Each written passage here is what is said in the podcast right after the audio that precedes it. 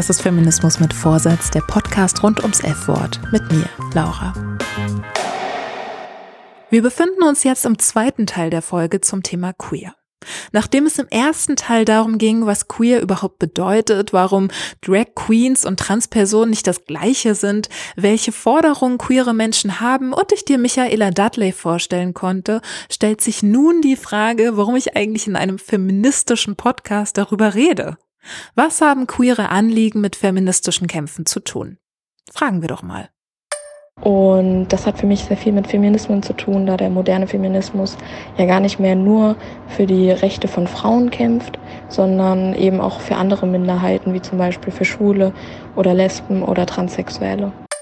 Was das mit Feminismus zu tun hat, ziemlich viel, da beides dafür kämpft, dass alle Geschlechter angenommen werden. Und ich finde, da überschneidet sich viel einfach, weil es beides stark für Toleranz und für Akzeptanz kämpft und auch beides neue Wege schafft, die wir vielleicht so noch gar nicht kennen.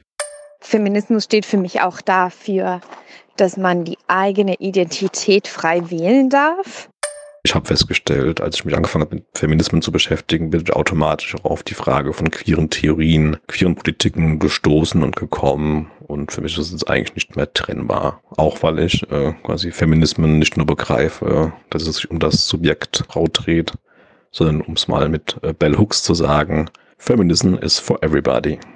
Und wieder zu Lena vom Lila Podcast. Jetzt möchte ich gerne zu deiner zweiten Frage kommen, und zwar, was das Ganze für den Feminismus bedeutet.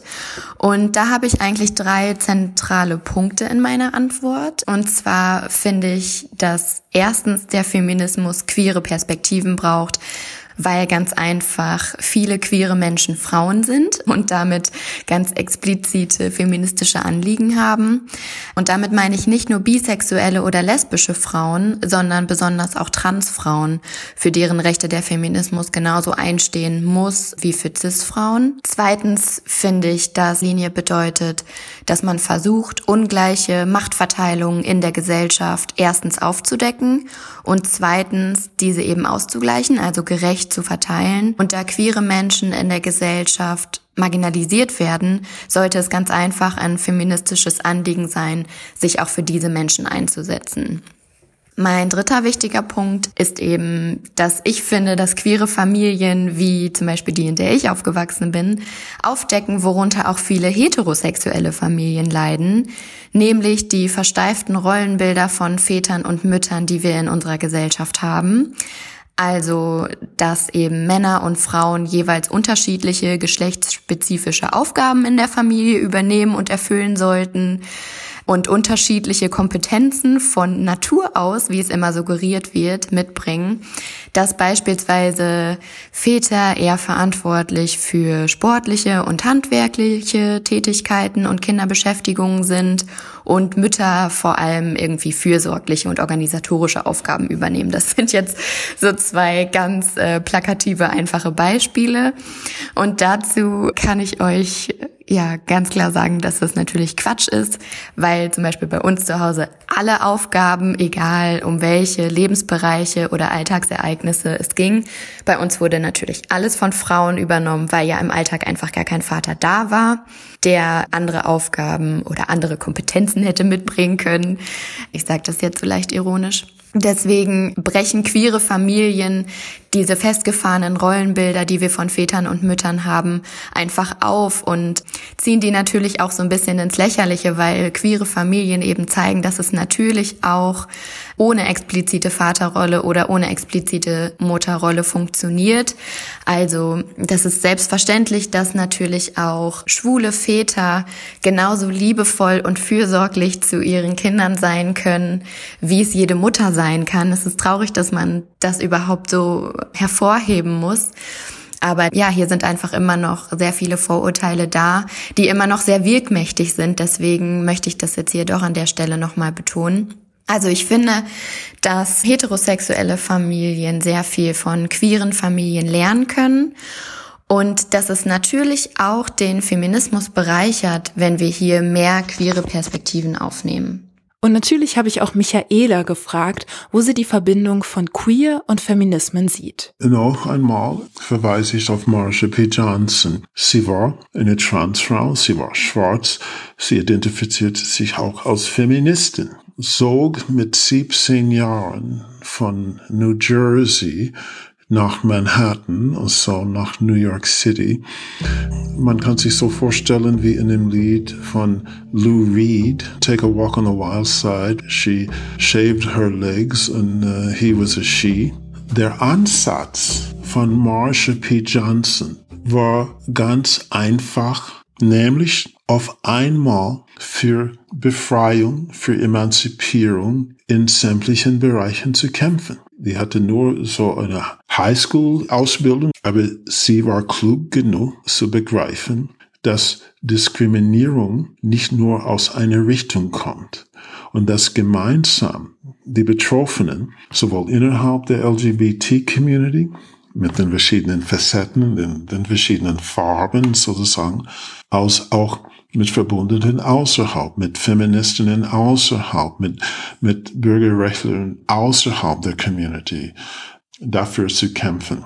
Nun, obwohl sie heutzutage nach und nach als äh, Helden der Stunde betrachtet wird, hat es eigentlich lange gedauert. Ihre Sternstunde war dann 1969 als sie den ersten Stein von Stonewall geworfen hat.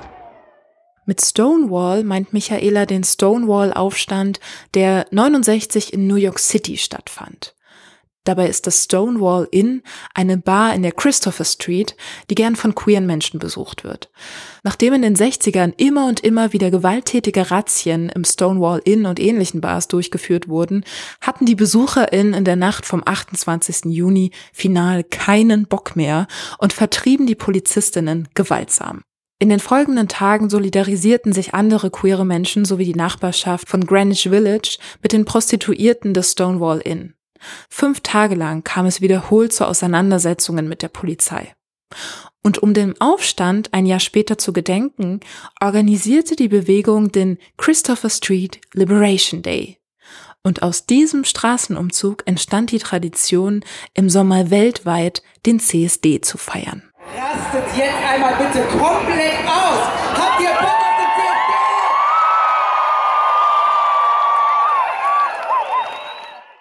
Ich war damals knapp sieben, acht Jahre alt ich habe das im Fernsehen gesehen und äh, ich fragte meine erstaunlich aufgeschlossene Oma, was der Begriff äh, transsexuell bedeutet, weil der Begriff würde schon damals gebraucht. Transgender noch nicht, transsexuell und sie erklärte mir und so weiter und so fort. Und äh, ich war natürlich in der Präpubertät, aber ich wusste schon, dass sie queer war. Das hatte mich schon als Mädchen mehrmals angezogen, mich mehrmals geschminkt, etc., etc. Ich fühlte mich dabei auch sehr wohl. Schämte ich mich nicht im geringsten. Es war trotzdem eine geheime Sache weitgehend, nicht weil ich mich schämte, sondern weil ich mich schützen wollte. Na, Jungs, andere Kinder, auch andere Mädchen können manchmal sehr brutal sein wenn etwas aus der Norm ist, wenn, wenn, wenn, wenn jemand sozusagen aus dem Rahmen tanzen will. Und ich sage, okay, wer aus dem Rahmen fällt, hat eigentlich mehr Platz, aber gut, hat auch mehr Platzwunden, na, in der Jugend sowieso, so. Und da sehe ich so, was da in New York geschah, äh, in, in Greenwich Village. Queere Menschen, die auf die Straßen gingen, äh, Schwulen, Lesben, Transgender, Schwarz, Weiß, äh, Hispanisch etc. etc. Himmel und Erde schienen so in Bewegung zu sein, nicht wahr? Warum auch nicht? Es gab so viele Diskriminierung. Kurz nach Stonewall wurde Marsha P. Johnson irgendwie marginalisiert worden, und zwar innerhalb der Bewegung selbst. Sie müsste nicht lediglich gegen die heteronormative Gesellschaft da draußen kämpfen. Sie würde auch von Kräften innerhalb der LGBT-Community marginalisiert und dann auch von anderen Feministen, weil die nicht so damit einverstanden war, dass eine schwarze Prostituierte von der Straße unbedingt irgendetwas Wertvolles über die Befreiung von Frauen zu sagen hätte. Auch die LGBT-Community, äh, die vermeintlich bunt war, war primär weiß geführt. So Marge hatte ihre Pflicht und Schuldigkeit getan, aber die dürfte nicht so richtig mitreden. Die Revolution frisst nicht nur ihre eigenen Kinder, frisst auch mal ihre Mutter und, und damit nicht genug. Selbst als schwarze Person würde sie von den Civil Rights Aktivisten weitgehend ignoriert. Wieso denn? Warum kam es dazu? Man dürfte nicht vergessen, dass die sehr wertvolle äh, Bürgerrechtsbewegung ähm, von Schwarzen in den Vereinigten Staaten eher wertkonservativ war. Na, natürlich sozial aufgeschlossen im Sinne von Bürgerrechte für alle. Aber was die sogenannten Werte betraf, da war die Bewegung äh, ziemlich konservativ, von Baptisten, Predigern und so weiter geführt. Nicht, dass die einen Hass auf Gays und Queers hatten, aber in der Regel haben die die schon als Sündige betrachtet, nicht wahr? Und es war auch von denen nicht vorgesehen, dass äh, Leute wie Marsha P. Johnson als schwarze feministische Transfrau mitmarschiert. Wenn sie damals marginalisiert wurde, wie bist du dann auf sie gestoßen? Also wann hast du dich auch so mit queerer Geschichte oder mit Feminismus auseinandergesetzt? 1969, als Stonewall geschah und als ich das bewunderte und, und mir selbst Fragen stellte, auch nicht nur meine aufgeschlossenen Oma, sondern auch mir selbst Fragen stellte, als ich vor dem Spiegel stand, dann genau zehn Jahre später, 1979, war ich an der anderen Küste, quasi schon am anderen Ufer meines Lebens, aber an der anderen Küste. Ich war nämlich in San Francisco. Es war ein Paradies für queere Leute. In New York war es eher, ja, sag ich mal, im Süden in Greenwich Village konzentriert, wo auch Marsha sehr viel unterwegs war, wo Stonewall war. Räumlich ein bisschen kleiner als in San Francisco. In San Francisco war im Grunde genommen fast alles gay. Also egal wo du warst. Und damals habe ich dann live, also nicht im Fernsehen, sondern live, diesmal meine erste Pride Parade erlebt. Auch als junger Hochschulstudent, Offiziersanwärter etc. etc. war es für mich faszinierend. Gerade, gerade auch deshalb. Ich war katholisch erzogen worden na, und kämpfte auch mit mir selbst innerlich schon in, in meiner Jugend, in meiner Pubertät und dann mit 17 äh, hart auf die Achsen zu gehen, das zu erleben und zu sehen, wie diese Menschen da frei umliefen, sozusagen.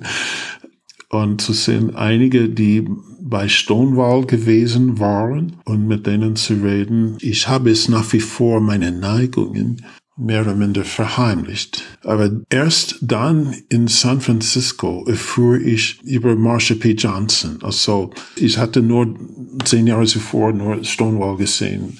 Und wie gesagt, dann war das schnell vom Fenster wieder das Thema. Ne? Und dann erst an der anderen Küste habe ich über Marsha P. Johnson erfahren. Äh, und es hat mich fasziniert. Dann äh, viel später, nicht allzu viel später im Leben, habe ich sie dann in New York ein paar Male unterwegs gesehen. Bedauerlicherweise hatte ich noch nicht die Fragen, die ich heutzutage habe. Sie war einerseits als Hure angesehen, andererseits fast als Heilige, sogar äh, eine Art Mutter Teresa. Sie hatte sich um ihre Mitmenschen auf der Straße gekümmert. Na, die hatte wenig Geld, obwohl sie sich immer sehr extravagant angezogen hatte. In Secondhand sah sie erstklassig aus, sage ich mal so. Sie hatte wenig Geld, trotz gewissen Erfahrungen äh, mit Menschen wie Andy Warhol der sie auf die eine oder andere Weise auch porträtiert hat und so. Aber im Grunde genommen lebte sie vom Strich und hatte nicht viel Geld. Aber das, was sie hatte, gab sie es für andere aus. Und zusammen mit Sylvia Rivera, auch Straßenkind, auch Transfrau aus äh, hispanischen Verhältnissen, die haben gemeinsam im Grunde genommen einen Hilfsverein für Transgender-Personen auf der Straße gegründet. Auch wenn Marsha nicht die Anerkennung bekam von den jeweiligen Bewegungen der Zeit, war sie sehr, also aktivistisch sehr tätig und sehr aufopfernd. Wenn du noch mehr über das Leben und Wirken von Marsha P. Johnson erfahren möchtest, kannst du auf YouTube den Film Pay It No Mind, The Life and Times of Marsha P. Johnson sehen. Mm, thank you for your love. 1969 when the Stonewall Riot started, that's when I started my little rioting. In the you Auf Netflix gibt es eine weitere Doku namens The Death and Life of Marsha P. Johnson. Das Life im Titel steht jedoch wenig im Vordergrund. Tatsächlich geht es vielmehr um ihren Tod. Der war nämlich nicht weniger politisch aufgeladen als ihr Leben. Nachdem ihr lebloser Körper 1992 im Hudson River aufgefunden wurde, stufte die Polizei ihren Tod ohne große Umwege als Suizid ein. Freundinnen und Bekannte bezweifelten das aber und warfen der Polizei vor, es sich zu leicht zu machen. Während die Polizei sich womöglich dachte, dass Marsha aufgrund ihrer prekären Lebenslage Grund genug zum Suizid hätte, gab es zum einen Anzeichen, dass Marsha am Abend zuvor verfolgt wurde und zum anderen ist es allgemein bekannt, dass schwarze Transfrauen einem hohen Risiko ausgesetzt sind, Gewalttaten zu erfahren. Ich denke, darauf aufmerksam zu machen und nicht einfach einen Haken hinter ihren Tod zu setzen, ist total wichtig. In der Doku wird das Ganze also nochmal aufgerollt und der Todesfall kann immerhin auf ungeklärt eingestuft werden. Würdest du denn unterscheiden zwischen Queer-Feminismus und intersektionalem Feminismus? Könnte ich. Aber ich bin auch davon überzeugt, dass so etwas dergestalt aufzuteilen Gefahren in sich birgt. So, zuerst einmal müssen wir die Begriffsbestimmung haben. Wie würdest du das denn unterscheiden? Selbst in der LGBT-Community sind wir uns nicht immer so einig, was genau die einzelnen Buchstaben äh, dieses Buchstabensalates bedeuten, wie umfassend die sind. Und so LGBT, dann warum Q, Q ist queer, Q umfasst alles und dann E und dann A. So, vielleicht erklärst du mir, wie du das dann unterscheidest und dann kann ich gerne rein einspringen. Mhm. Die Frage stelle ich mir auf jeden Fall auch. Also mhm. ich hatte jetzt queer als Umbrella-Begriff mhm. so verstanden und ich nutze es jetzt auch mehr oder weniger synonym zu dem Buchstabensalat, wie mhm, du sagst. Genau. Und ich hätte jetzt queer feministisch und intersektional feministisch nochmal unterschieden, dass intersektional nochmal weiter denkt, also nochmal mehr Diskriminierungsformen mit bedenkt, also sei es auch Alter, Behinderung, Rassismus und so weiter. Richtig. Okay, die Intersektionalität äh, umfasst im Grunde genommen alles. Eigentlich ist es A und O. Wenn wir damit anfangen würden, das alles so aufzuteilen, dann wäre es de facto insolidarisieren, finde ich. Es ist schon schwierig genug, diese ganzen Farben des Regenbogens zusammenzuhalten manchmal, nicht wahr? Gerade in der Hinsicht möchte ich betonen eher, was wir gemeinsam haben. Uneinigkeiten in der Community sind wohl vorprogrammiert. Man ist eben keine homogene Masse. Dennoch finde ich ganz interessant zu beobachten, dass sich der queeren Community ursprünglich unterstellt hätte, nicht besonders zersplittert zu sein. Nicht so wie bei Feministinnen, wo denke ich recht verbreitet klar ist, dass es viele Perspektiven gibt, die sich auch widersprechen. Vielleicht hat die queere Community das schon mehr anders gehabt, zusammenzustehen, sei es Stonewall oder die AIDS-Krise. Dass es zumindest punktuell so schlimm, so nicht mehr zum Aushalten war, dass es leichter fiel, über Unterschiede hinwegzusehen? Nur so ein Gedanke. Eine befreundete Filmproduzentin erzählte mir dazu, wir waren auch dann viel im Vorhinein auf LGBT plus Filmfestivals, um mal den Stoff zu pitchen und zu gucken, wie kommt das da eigentlich so an.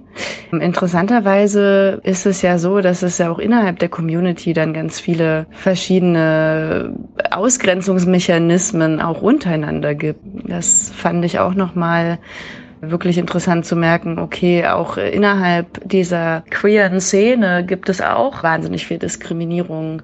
Ich habe ja schon vorhin erwähnt, dass in der queeren Community kritisiert wird, dass die Belange homosexueller weißer Männer viel zu sehr im Vordergrund stehen. So werden Interpersonen bei LGBTQIA zwar mitgenannt, Sie sind allgemein aber nicht für ihre Forderung, Babys nicht mehr sinnlos umzuoperieren, sondern eher für All-Gender-Toiletten bekannt und das erhitzt bekanntlich die Gemüter des Mainstreams. Gleichzeitig macht es nur begrenzt Sinn, weil sich die meisten Interpersonen klar männlich oder weiblich zuordnen und gar kein Problem mit der Toilettenwahl haben.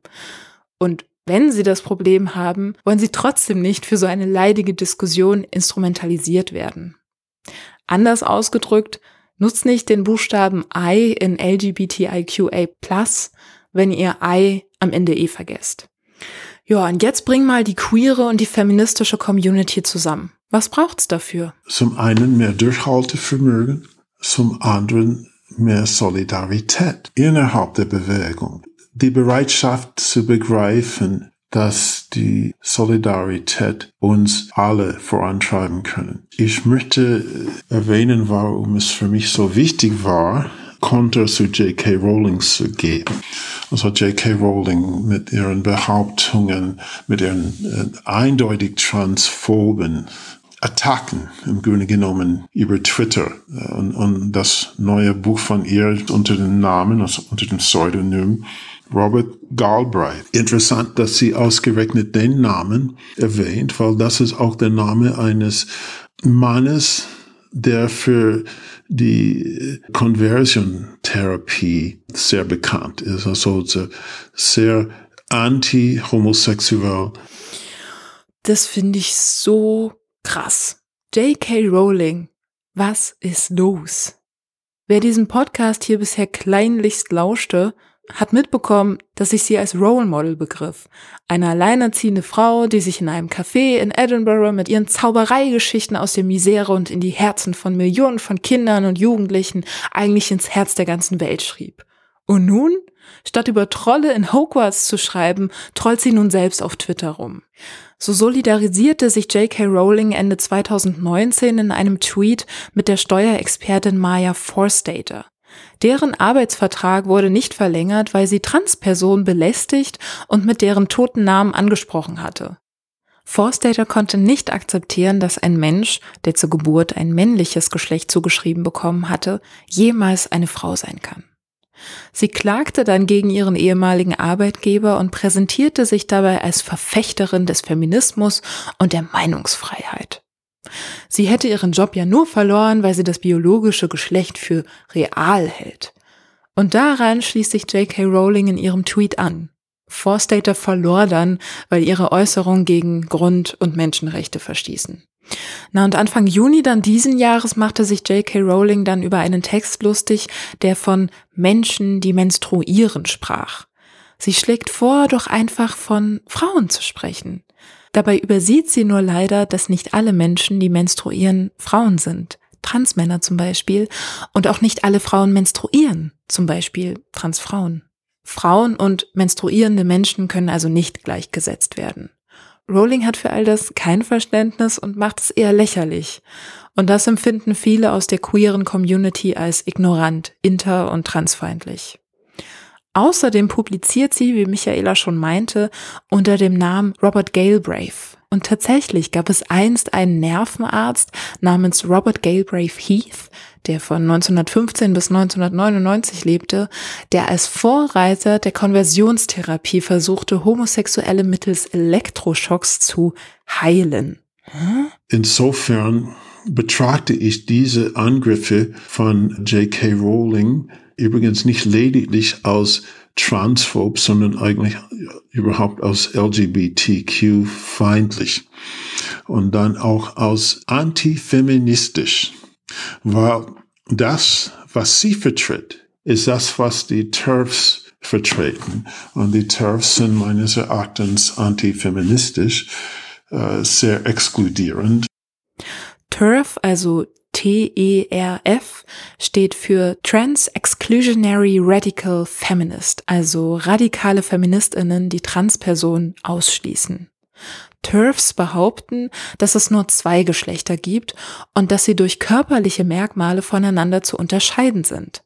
Deswegen weigern sie sich, Transfrauen als Frauen anzusehen und behaupten oft, dass Transmänner den Feminismus verraten würden. Die sind mit sich selbst nicht im Klaren, aber sie versucht, die verschiedenen Nischen der Bewegung auseinanderzubrechen, nicht wahr? Und das macht keine echte Feministin. Das macht eine Frau, die mit der eigenen Sexualität nicht klarkommt. Ich kann das sagen. Ich kam mit dem dritten Standbein auf die Welt. Ich bin selber darüber gestolpert und man muss es mir nicht sagen. Aber ich kann gerade als Person das sagen, die sozusagen das Leben von beiden Ufern aus kennt. Na, wenn sie mit sich selbst im Klaren wäre, dann hätte sie keine Zeit dafür.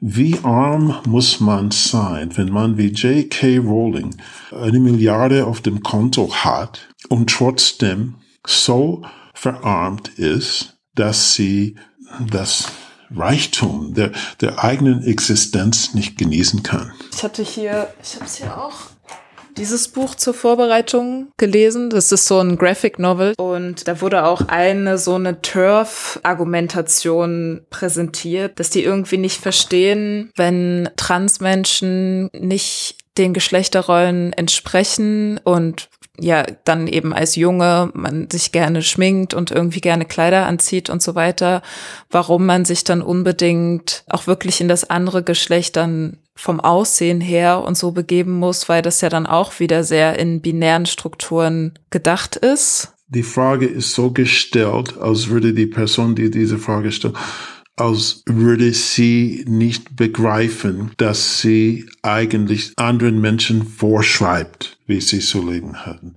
So, die, die sagen einerseits, hey, es gibt nur zwei Geschlechter, Männlein, Weiblein. Und dann sagt man, ja, okay, ich, ich, ich bin Weiblein. Ich sage, nein, nein, bist du nicht, du bist Männlein. Nein, ich bin Weiblein. Nein, bist du nicht. Und es ist es so ein, ein Hin und Her. Aber im Grunde genommen schreiben sie uns vor, in welcher Schublade wir zu residieren hätten. Anstatt dass sie die Freiheit der Menschen vertreten, sich selber zu entscheiden. Die Frage ist auch deshalb tendenziös, weil sie gar nicht wahrnehmen will, dass es eine andere Ebene der Sexualität gibt. Es gibt nicht lediglich die biologische Ebene des Geschlechtes, es gibt auch das psychosoziale Ebene des Geschlechtes, Gender-Ebene. Es ist wissenschaftlich erwiesen, dass es auch diese Ebene der Sexualität gibt. Der transgender Mensch spürt schon, meist schon ziemlich früh, hey, ich landete irgendwie in der falschen Schublade. Das ist kein Vorwurf, dass wir gegen die Biologie machen. Es ist zuerst einmal gegen die Gesellschaft, die sagt, okay, du gehörst dahin. Ne? Und wir sagen, nee, ja, ich kann nach unten schauen, ich sehe, mit welchen Geschlechtsorganen ich auf die Welt gekommen bin, aber ich spüre das Geschlecht und die Sexualität als etwas, das auch über das Biologische hinaus existiert. Und ich möchte den Rahmen haben, um das zu explorieren, um das zu, frei zu erleben. Sei der neue Rahmen auch zuerst einmal eine Schublade. Wenigstens möchte ich diese Schublade wählen können. Ich weiß, man kann nur so viel machen mit der Wissenschaft, aber das ist, wo ich äh, mich wohl fühlen kann. Na? Ich muss nicht meine Herkunft leugnen, aber ich muss das Recht dazu haben zu sagen, hey, die andere Schublade gefällt mir besser. Ja, lasst uns unsere eigene Schublade aussuchen oder ganz neue bauen. Caroline Emke schreibt in ihrem Buch Wie wir begehren, Wer eine weiße Hautfarbe hat, hält die Kategorie Hautfarbe für irrelevant, weil im Leben eines Weißen in der westlichen Welt Hautfarbe irrelevant ist. Wer heterosexuell ist, hält die Kategorie sexuelle Orientierung für irrelevant, weil die eigene sexuelle Orientierung im Leben eines Heterosexuellen irrelevant sein kann.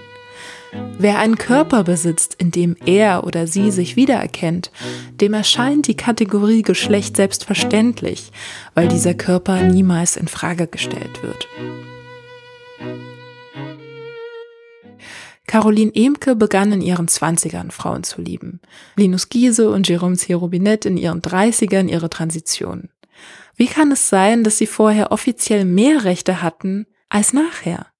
Ja, also wenn ich morgen anfangen würde, Frauen zu lieben, hätte ich de facto weniger Rechte. Vor allem Transpersonen sind dann einem viel größeren Risiko ausgesetzt, Gewalt zu erfahren. Einfach nur, weil sie trans sind. Das macht keinen Sinn. Lasst uns das bewusst machen, nicht auf mit Feminismus getarnte Transfeindlichkeit oder irgend so ein Bullshit reinfallen. Denn solche Positionen sind eine Bedrohung für alle Menschen, die sich an der Zwangsordnung von männlich-weiblich stören. Und auch wenn soziale Bewegungen immer auch von Widersprüchen geprägt sind, ist der Kit, der uns zusammenhält, Solidarität.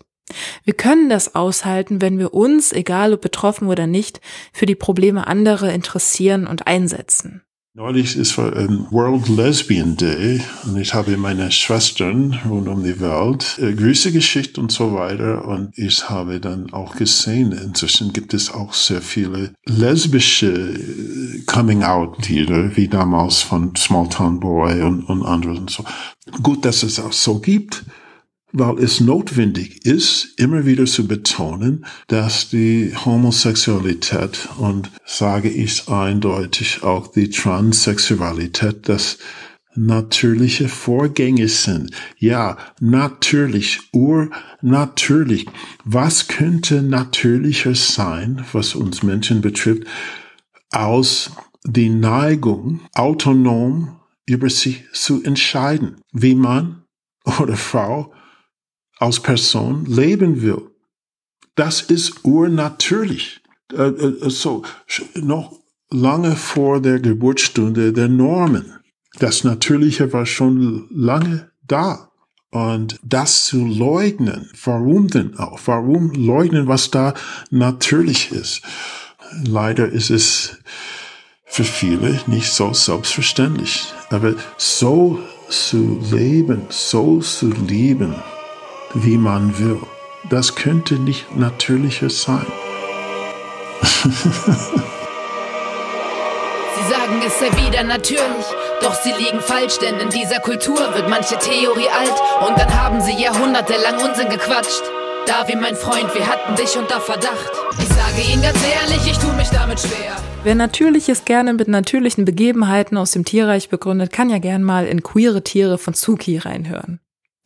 Das Interview ist hiermit zu Ende, aber wenn du noch mehr von Michaela sehen und hören möchtest, kannst du das unter michaela-dudley.de oder diva-in-diversity.de tun.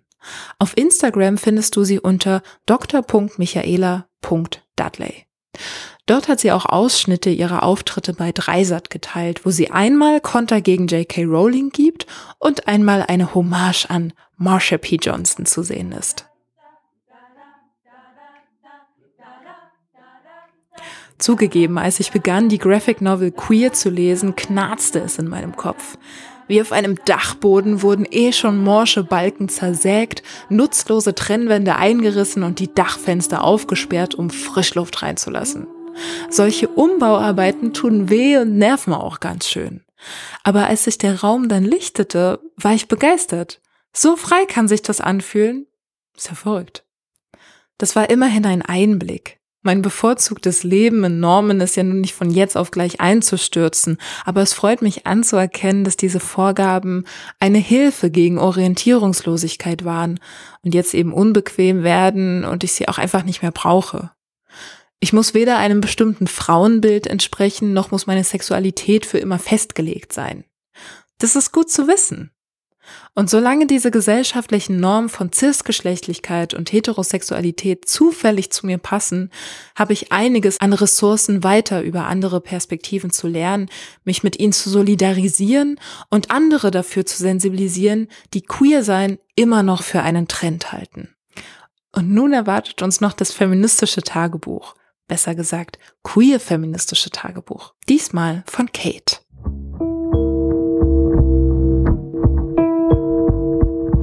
Nachsatz. Das feministische Tagebuch.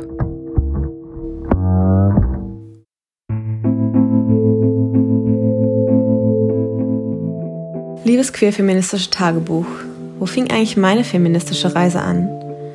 Weißt du noch, wie leid ich es war, als Femme das Kompliment zu erhalten, ich sehe ja gar nicht aus wie eine Lesbe, als ob lesbisch aussehen was Schlechtes wäre? Wie oft hatte ich früher noch das Gefühl, mein Lesbischsein vor Heten wie Homos beweisen zu müssen? Und wie viel Angst hatte ich vor den Bewertungen, als ich auf einmal entdeckte, dass ich die eigene Sexualität auch verändern kann? Wie oft war ich es leid, so dreist gefragt zu werden, ob einem denn da nichts fehlen würde, sprich ein Penis, oder wer in der Beziehung denn nun der Mann wäre, und gleichzeitig mir aufgrund meiner äußerlichen Erscheinung die Rolle der Frau zuschrieben. Meine Antwort darauf meist, also wenn du damit meinst, dass Mann karrieregeiler ist und seine Wäsche um anstatt im Wäschekorb verteilt, während Frau mehr putzt und kocht, dann wäre ich definitiv der Mann. Deine Lesbenpornos waren wie zu erwarten schlechtes Aufklärungsmaterial. Aber ich bin noch nicht hier, um dich über lesbischen Sex aufzuklären und mein Sexleben geht dich auch verfickt nochmal nichts an. Letzteren Satz hätte ich immer gerne gesagt. Wenn ich nicht wie zu oft zu freundlich zu diesen Ekelpaketen gewesen wäre. Also geht es weiter sodass einem dann unterstellt wird, dass ich ja noch nie richtig von einem Kerl gefügelt worden wäre, während er sich von mir aufprotzt, um mir mit seinem Macho-Gehabe zu zeigen, dass er ja gewiss der potente Adonis wäre, der mir mal so richtig zeigen kann, wie es ist, es von einem Mann so richtig besorgt zu bekommen. Mir wird schlecht. Es reicht mir, dass allein aufgrund unserer Erscheinung queeren Menschen eine Rolle von Mann oder Frau zugeschrieben wird. Und wer nicht passt, erntet verwunderte, überhämische bis angewiderte Blicke. Wenn nicht noch mehr, wie am Hermannplatz, mit Glasflaschen beworfen und als scheiß Homos und Schwuchteln beschimpft zu werden, wenn man offen queer lebt und scheinbar auch noch Spaß daran hat. Es reicht mir, dass Queer-Sein immer noch anders sein bedeutet und auch viele LGBTQIA-Plus-Personen den Druck verspüren, sich dem heteronormativen System, in dem wir alle leben, anpassen zu müssen. Es reicht mir, dass heterosexuelle Männer sich an lesbischer Liebe aufgeilen und schwule Liebe abwerten und auf Analverkehr reduzieren und sagen, die sollen mich ja nicht anfassen. Es reicht mir, dass Menschen und meinem Erleben nach insbesondere Männer immer noch nicht frei zu ihrer Sexualität stehen können, da sie, wenn sie nicht dem heteronormativen Bild von Männlichkeit entsprechen, als schwach und verweichlicht wahrgenommen werden, ergo als weiblich und damit nicht als vollwertig. Und dies wie in meinem Fall dazu geführt hat, dass ein armes rechtes Würstchen, der unter anderem auf seine eigene Sexualität und verinnerlichte Homophobie nicht klarkam, in queere Menschen krankenhausreif geschlagen hat – bis er es geschafft hat, einen von uns umzubringen. Und vor allem reicht es mir, dass all das mit den patriarchalen Strukturen, in denen wir leben, zusammenhängt und dass das immer noch viel zu wenige sehen, dass auch ich immer noch brauche, um all das zu sehen, zu verarbeiten und zu verstehen. Und mir reicht noch viel mehr. Allein in unserer Szene gibt es noch so viel zu tun, denn wir alle sind in diesen patriarchalen Strukturen aufgewachsen, niemand von uns ist frei davon. Und nur weil etwas queer oder homo ist, ist es noch nicht gleich feministisch. Aus meinem schillernden, angeblich diskriminierungsfreien Gay Paradise aufzuwachen, war wohl einer der härtesten Realitätsschocks, nachdem ich feststellen musste, dass es misogyne Schwule und Maskulinisten sowie rechte LGBTs gibt. Es wird Zeit, dass wir Diskriminierung, Gewalt und toxische Männlichkeit sowie Weiblichkeit auf allen Ebenen und in allen Szenen angehen. Dass wir uns unseren eigenen internalisierten patriarchalen Werten und Vorstellungen stellen. Dass wir unseren inneren Kritiker, der andere und uns selbst schlecht macht, loslassen und damit den Mut zeigen, für andere aus unserer heteronormativen, sexistischen Komfortzone herauszutreten, um Menschen zu akzeptieren, wie sie sind wie auch für uns selbst einzutreten und uns zu lieben, wie wir sind. Es wird Zeit, dass unsere Vielfalt nicht mehr nur durch weiße, dünne, psychisch und körperlich uneingeschränkte hetero-cis-Evas und Adamse unterrepräsentiert wird. Es wird Zeit für eine Welt, in der Sexualität und Gender auf einem Spektrum fließen dürfen und jeder Mensch zu sich selbst finden darf. Es wird Zeit für mehr intersektionalen Queer-Feminismus. Wenn du auch von deiner feministischen Reise erzählen möchtest, schau mal unter feminismusmitvorsatz.de slash mitmachen. Da findest du eine kleine Anleitung dazu. But the answers you seek will never be found at home. Ich bedanke mich ganz herzlich bei Michaela Dudley für das Interview, bei allen SprachnachrichtlerInnen, bei Marco, der geduldig noch einige Nachfragen beantwortete, bei Alessa, die das Skript gegengelesen hat, dem Projekt Kiezchor, der mich jetzt im Lockdown frohlockend daran erinnert, dass ich auch mal Hobbys hatte, Jasmin, die schon wieder fleißig an einer Illustration für Social Media feilt und bei allen, die mir immer wieder motivierende Nachrichten schreiben, die dazu führen, dass ich mich auch nach einem Arbeitstag nochmal an den Podcast setze und es sogar schön finde. Ich verbleibe mit feministisch vorsätzlichen Grüßen. Tschüss.